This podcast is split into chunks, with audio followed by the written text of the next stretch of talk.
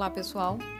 Eu sou Aline Carvalho e este é o oitavo episódio do podcast Traços de Memória, Cultura e Patrimônio Natural no Centro Histórico de Porto Alegre, que propõe uma conversa sobre a cidade como um espaço social e ambiental de múltiplas memórias, cultura e identidades.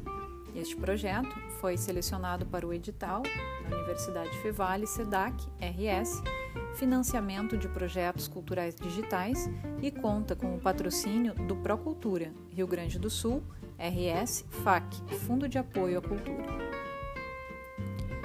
Bom, eu vou iniciar pedindo a você que depois de ouvir esse podcast, nos dê um like lá na página do Facebook Memória, Cultura e Patrimônio Natural de Porto Alegre. Esse canal ele é anexo ao projeto e traz outras histórias e curiosidades interessantes sobre o início da ocupação das praças do centro histórico até o presente momento. É importante você compartilhar esse podcast com a sua rede de amigos e continuar conosco pelos próximos projetos.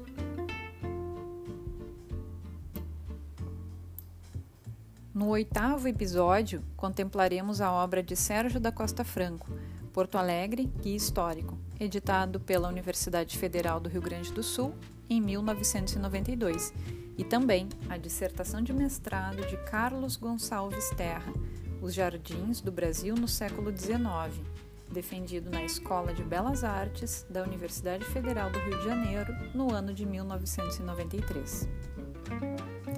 E dessa forma, Convido você a me acompanhar nessa narrativa pela Praça Júlio Mesquita.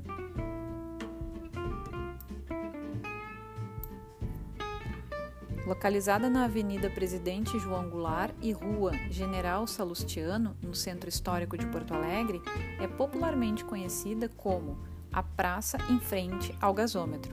Foi totalmente revitalizada pela prefeitura da cidade e atualmente congrega uma área de lazer esporte e eventos culturais, como feiras de artesanato, gastronomia e shows. O ponto forte desse espaço é a vista privilegiada. A localização de frente para a orla do Guaíba presenteia o espectador com a paisagem natural que embeleza alguns dos mais belos cartões postais da cidade de Porto Alegre.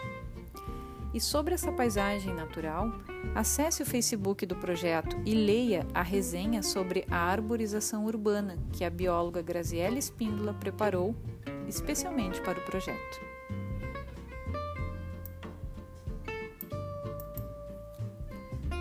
Próxima à praça, Júlio Mesquita, é possível enxergar a chaminé do gasômetro, com os seus 117 metros, é um dos elementos presentes na paisagem visual de quem frequenta esse espaço público. Foi construída em 1937 para amenizar os problemas causados pela emissão de fuligem, visto que ali funcionava uma antiga usina movida a carvão mineral para a geração de energia da cidade. Mas apesar da sua estética arrojada e moderna, a Praça Júlio Mesquita reserva traços para além do seu cenário contemporâneo, que remete à história carcerária da cidade. A Casa de Correção foi um estabelecimento penal localizado na Rua General Salustiano, com os fundos para o Lago Guaíba, e funcionou por mais de um século em Porto Alegre. Em 1855, a edificação já contava com 195 presos e se tornara tão conhecida que a ponta de terra onde fora construída era chamada de Ponta da Cadeia, pelos navegantes do Guaíba. Após a República, durante os governos de Borges de Medeiros e Carlos Barbosa, as oficinas industriais e de panificação tinham boa reputação quanto à recuperação dos presos, e os seus produtos eram comercializados e apreciados na região. No entanto, com o aumento da população carcerária, o mau estado de conservação da obra e as queixas dos moradores do entorno sobre a presença de uma cadeia nas proximidades deram voz a uma campanha de imprensa a favor da sua demolição, que ocorreu no início da década de 60. Mais especificamente em 25 de abril de 1962, com a presença do então governador Leonel Brizola. E nesta marcante data, o centenário edifício, ainda em boas condições de prestar outras destinações e ser utilizável para outras finalidades, foi inevitavelmente dinamitado. Quisera a cidade de Porto Alegre ter tomado o exemplo de Pernambuco, que aproveitou o velho, o velho prédio da cadeia em Recife para abrigar um múltiplo espaço cultural que é apreciado amplamente pelos pernambucanos e demais turistas e visitantes.